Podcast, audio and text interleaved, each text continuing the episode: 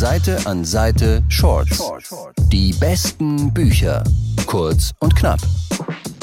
Hallo und herzlich willkommen zu einer neuen Folge von Seite an Seite Shorts. Ich bin Andrea und heute ist wieder Estelle bei mir zu Gast. Grüß dich. Grüß dich oder grüßt euch. Es ist November.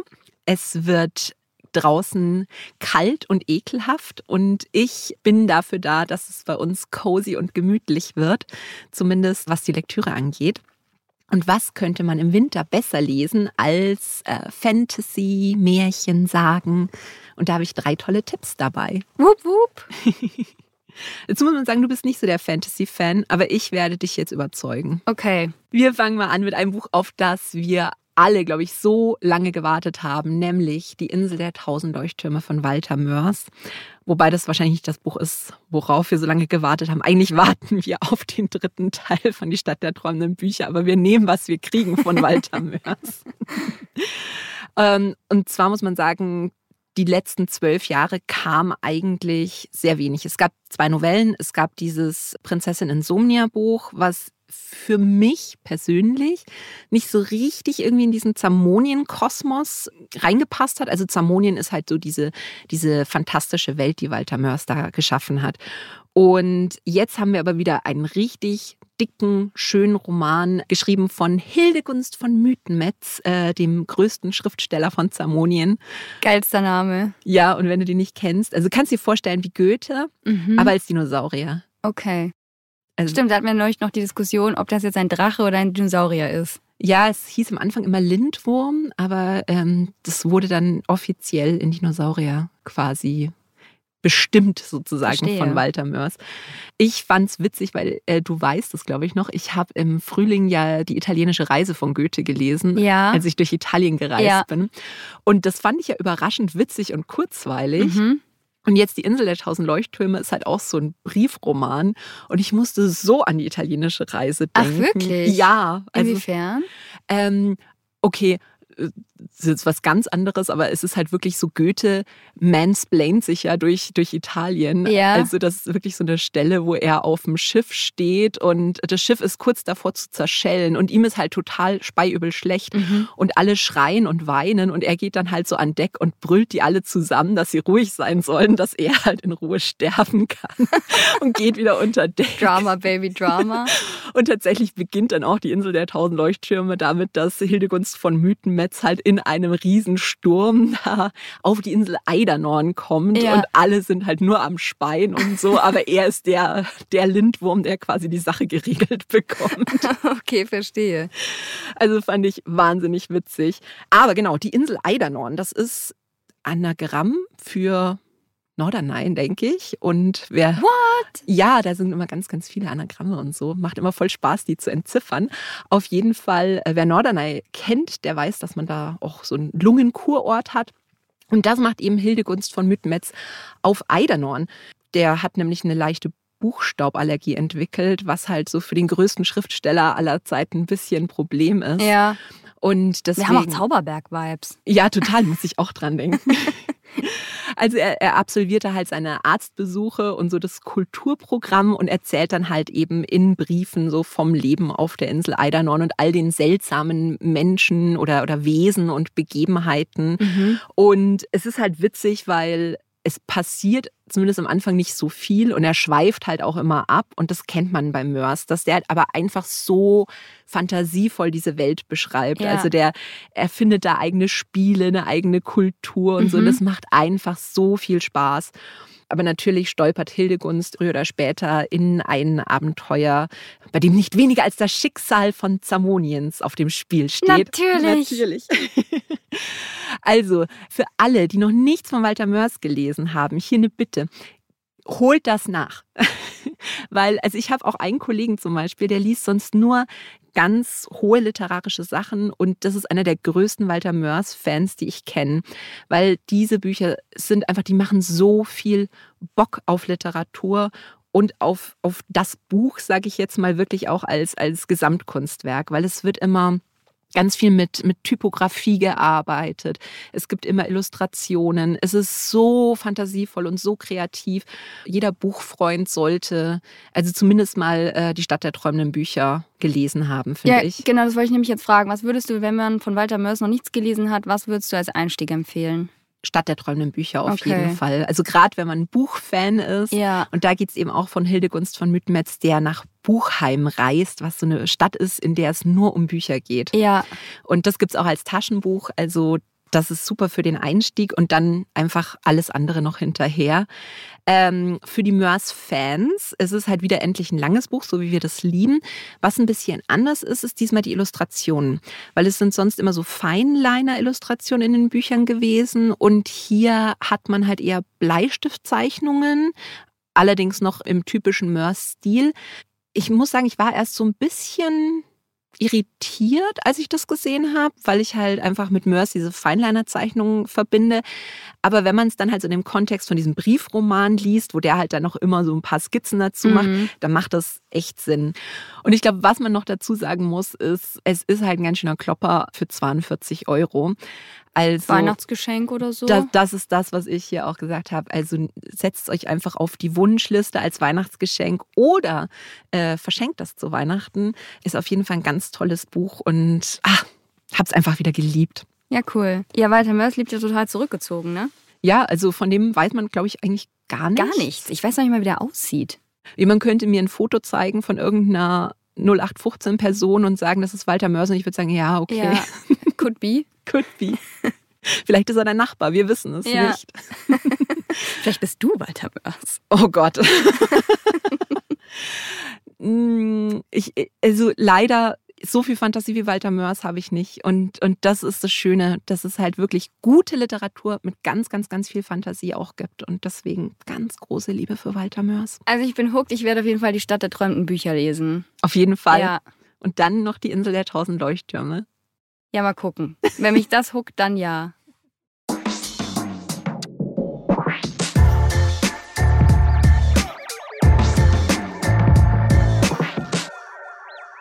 So, Buch Nummer zwei ist äh, ein antiker Mythos, weil du kennst mich. Ich bin ja auf diese griechischen Sagen inzwischen total Ja. hooked. Ich, ich warte immer, dass es mal aufhört, aber bisher hört es nicht auf. Nee, ich finde irgendwie so gerade, es geht gerade erst gefühlt los, ne? Weil äh, super viele Bücher ähm, äh, handeln ja jetzt irgendwie auch von griechischer Mythologie. Ja, Ich ja. habe Gefühl, das ist so ein Trend gerade. Ja, absolut. Ähm, das ging ja los eben mit ähm, Lied des Achill beziehungsweise Circe, oder? mhm, Ja. von Madeleine Miller. Und ähm, es gibt seitdem ganz, ganz viele andere AutorInnen, die da halt auf dieser Schiene schreiben. Ja. Und ich warte immer darauf, dass ich sage, ich habe jetzt keinen Bock mehr. Ich weiß jetzt alles, aber es ist, ist noch nicht passiert. Und tatsächlich auch äh, das neueste Buch, das ich jetzt gelesen habe, das hat mich wieder komplett begeistert. Und zwar ist das äh, Psyche und Eros von Luna McNamara. Worum geht's? Es geht um den Mythos von Psyche und Eros. Überraschend. Aber ich muss dazu sagen, ich wusste von denen eigentlich nichts. Also ich kannte halt so diese berühmte Statue im Louvre, wo Ja. die so in seinen Armen liegt. Und ich kannte auch Bilder so von, von Eros halt mit diesen Engelsflügeln Ja. und sie mit so kleinen Schmetterlingsflügelchen. ja. Und ich dachte mir halt, okay, das ist wieder irgendwie so ein ah, zerbrechliches, junges, hübsches Ding, was da von irgendeinem Gott gerettet werden Ja. muss. Aber nein, Sie hat faustdick hinter den Ohren. Nein, pass auf, Psyche ist einfach der Hammer. Weil als die geboren wird, gibt es eine Prophezeiung vom Orakel von Delphi. Die ist halt- menschlich, oder? die ist menschlich, Ja. genau. Und ähm, da wird ihr prophezeit, dass sie ein Monster besiegen wird, das sogar die Götter fürchten. Mhm. Und ihre Eltern sind dann so voll, ja, okay, unterstützen wir. Und sie macht dann so eine Heldinnen-Ausbildung. Mhm. Also sie bekommt dann auch eine weibliche Heldin an die Seite gestellt und dann sind die die ganze Zeit im Wald unterwegs und, und weißt du, schlachten so ein paar Greife oder was, was man halt so in der Heldinnen-Ausbildung macht. Ja. Also sie hat halt einfach wirklich so dieses Ziel im Leben, eine große Heldin zu werden. Ja. Und ähm, dann passiert halt natürlich wieder was, göttliche Intervention, nie gut, nie gut, weil sie halt jetzt so, so fit und so toll ist und halt immer die Dörfer von den Greifen rettet, sagen die halt irgendwann mal, oh, die ist so schön, die ist ja schöner Ja. als Aphrodite. Äh, genau. Ja, Und, und, das packt sie ja gar nicht. Das- die Göttin der Schönheit. no, no. Und, und dann geht's halt schon los. Und Aphrodite holt dann halt Eros zu sich und sagt, Ja. pass auf, wir müssen Das hier ihr Sohn, handeln. ne? Genau, also in dem Buch ist es so eher ihr Ziehsohn. Mhm. Sie sagt, also wir müssen hier handeln, das kann Ja. so nicht sein. Ähm, ich möchte, dass du Psyche mit einem deiner Pfeile triffst, Ja. dass sie so einen richtig, richtig hässlichen Mann findet. Ja. Also, dass, dass die mal weg vom Fenster ist. Und Eros so, ja, okay. hm. Aber das ist dann, weil in der eigentlichen, ähm, äh, in der eigentlichen Mythologie soll, also hat ja äh, Eros den Auftrag von, von Aphrodite, sie in ein Schwein verliebt zu machen und sie Mhm. so zum Narren zu halten. Das ist dann in dem Buch anders, oder? Ich glaube, der Anfang von dem Buch über die Jugend von äh, Psyche, über die man ja nicht so viel weiß, ist so ein Mhm. bisschen freier. Ja. Aber wir steigen dann gleich voll in den Mythos mit ein. Okay. Weil Eros ist quasi drauf und dran, Psyche mit seinem Pfeil irgendwie zu treffen Ja. und verletzt sich aber selbst an Ja. diesem Pfeil und verliebt sich selbst in sie. Ey, was für ein Plot-Twist, oder? Ich meine, der Gott der, der Liebe trifft sich einfach selbst und ist liebestoll. Und das ist auch das Witzige in dem Buch, weil er ist zwar der Gott der Liebe, aber in dem Buch ist er halt eher so nicht glücklich mit seinem Job, weil er halt sieht, was halt so aus Leidenschaft und Verlangen Ja. irgendwann mal im Laufe der Jahre werden kann und dass das nicht unbedingt was Tolles Ja. ist. Und er ist halt überhaupt nicht begeistert. Plus, er hat ja noch Aphrodite im Nacken sitzen und, und versucht sich erstmal von ihr fernzuhalten, aber das geht halt auf Dauer auch nicht gut. Und letztendlich sind die beiden dann von Aphrodite verflucht. Und Psyche ist dann diejenige, nicht Eros, sondern, sondern unsere kleine sterbliche Psyche, die diesen Fluch lösen muss. Und dazu Mhm. muss die halt wirklich so Aufgaben erledigen. Also man kennt es ja von Herkules, der da Ja. diese tausend Aufgaben erledigt hat. Aber Psyche muss das auch machen, muss sogar in die Unterwelt gehen und alles. Ja. Und irgendwie Schönheitscreme für Aphrodite, True Story, holen Was auch sonst. was, was aber total gefährlich ist. Ähm, und es ist einfach so cool, einen griechischen Mythos zu lesen Mhm. mit einer weiblichen Protagonistin, die sterblich ist, die halt aber auch wirklich tough ist, die nicht Mhm. gerettet werden muss, sondern die diejenige ist, die rettet und das, das kann ich vielleicht schon ein bisschen spoilern, auch ein Happy End hat, weil das Mhm. hat man so selten. Und das war einfach so eine schöne Geschichte. Und ich muss ganz ehrlich sagen, ich habe es so genossen. Haben am Anfang gesagt, ich warte ja immer drauf, dass ich irgendwann keinen Bock auf griechische Mythologie mehr habe, weil äh, es, es ist natürlich so, je mehr du liest, desto mehr wiederholt sich auch. Und Ja. es ist in dem Buch tatsächlich auch, dass Medusa zum Beispiel auftaucht Mhm. oder Odysseus und so. Mhm. Und, aber ich war, ich habe das so gefeiert einfach, dann diese, diese Figuren wieder zu treffen. Ja. Und ich muss ganz ehrlich sagen, von den ganzen Büchern, die ich die letzten das letzte Jahr, letzten zwei Jahre gelesen habe über griechische Mythologie, ist das auf jeden Fall in den Top 3 bei mir. Ah, Okay, aber ich kann an der Stelle auch eins empfehlen, das ich gelesen habe von Stephen Fry, Mhm. Mythos. Mhm. Da äh, wird die komplette griechische Mythologie so ein bisschen aufgedröselt, aber auf so witzige Weise erzählt und so unterhaltsam. Also wirklich, das, das kann ich sehr empfehlen. Also gerade wenn man einen Überblick mal über alles Exakt, möchte, genau. ja, Ja. Stephen Fry eh immer Voll. super. Ja. Weggesuchtet.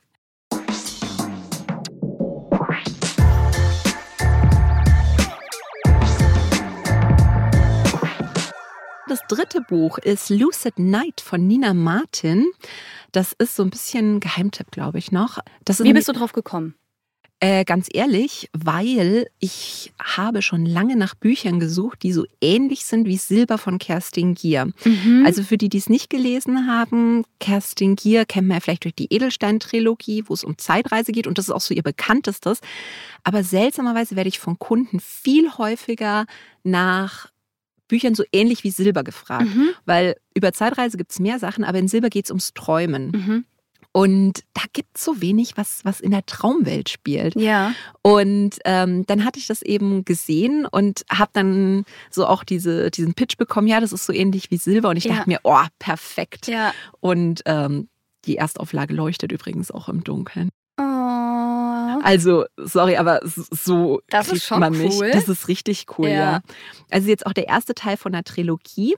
Und das spielt so ein bisschen in, also in einer Welt wie unserer. Mhm. Aber das Besondere ist halt, dass ähm, es so Traumgänger gibt. Also das sind Menschen, die träumen selber nicht, Mhm. aber die können, wenn sie Körperkontakt zu anderen Menschen haben, wenn die träumen, in ihre Träume einsteigen und können Mhm. dann da auch Sachen verändern. Dazu kommt aber, dass es nur Männer sind, die das können. Das sagt zumindest die Traumunion. Das ist so ein Verein, der das Ganze quasi kontrolliert und regelt. Allerdings gibt es in dem Buch nämlich doch ein paar Mädels, die auch Traum gehen können. Nämlich zum Beispiel Selena, die macht das schon sehr, sehr lange, aber hat halt immer so die Warnung bekommen von ihrer Mutter, dass sie sich bloß nicht erwischen lassen soll, weil das halt ein Riesenskandal wäre, mhm. wenn eine Frau beim Traumgehen erwischt werden würde. Und dann ist da Ria, die auch diese Gabe hat. Und bei ihr ist es so, dass das Ganze ähm, publik gemacht wird. Also mhm. sie freundet sich mit so einem Social Media Traumgänger an. da gibt es auch Influencer dafür in dieser Welt. Und ja, er filmt sie dabei und stellt das dann halt online und das wird halt einfach ein, ein riesiger Aufruhr, dass jetzt plötzlich auch Frauen Traum gehen können. Und auch politisch. Ja, ich sag schon, es ist nie leicht für die Girls, patriarchale Strukturen zu durchbrechen. Mehr davon. Ja, aber das, das Spannende ist halt auch einfach, weil man halt in dieser Traumwelt ganz viel Macht hat. Und es gibt halt ähm, so, so Familien von Traumgängern, die da schon seit Jahrhunderten quasi so ihre Schäfchen ins Trockene bringen mhm. und ihre Interessen durchsetzen. Und die finden das halt alles andere als toll, dass sich ja jetzt plötzlich auch noch Mädels einschalten ja. und das alles durcheinander bringen. Die Luft wird dünn. Ja. Nein, also es ist wirklich eine super, super spannende Geschichte. Ich bin auch schon mega gespannt auf den zweiten Teil. Mhm.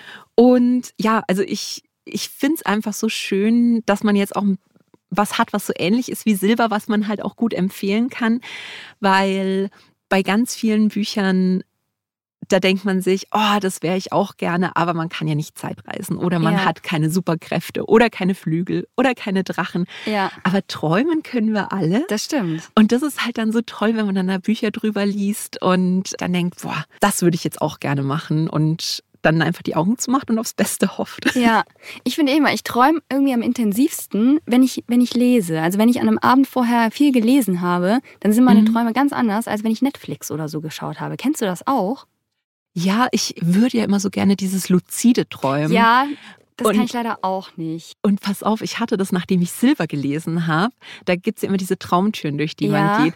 Und dann hatte ich in einem Traum so eine Tür und ich dachte, oh mein Gott, und cool. mir wurde das bewusst. Ich so, ja. wenn ich durch diese Tür gehe, dann kann ich alles machen. Und da hat mich einer von meinen Söhnen aufgeweckt. Ach, verdammt. Danke dafür. Danke, danke für nichts, Basti. Nein, also ich freue mich auf jeden Fall wahnsinnig, dass es jetzt dieses Buch gibt. Und ja, es sind auf jeden Fall drei ganz, ganz tolle Tipps. Jetzt äh, macht's euch muckelig, macht eure Kerzen an, kuschelt euch ein, schnappt euch ein Fantasy-Buch und ähm, wir ja, gehen jetzt erstmal Glühwein trinken. Auf jeden Fall, super Idee. Seite an Seite Shorts. Die besten Bücher. Kurz und knapp.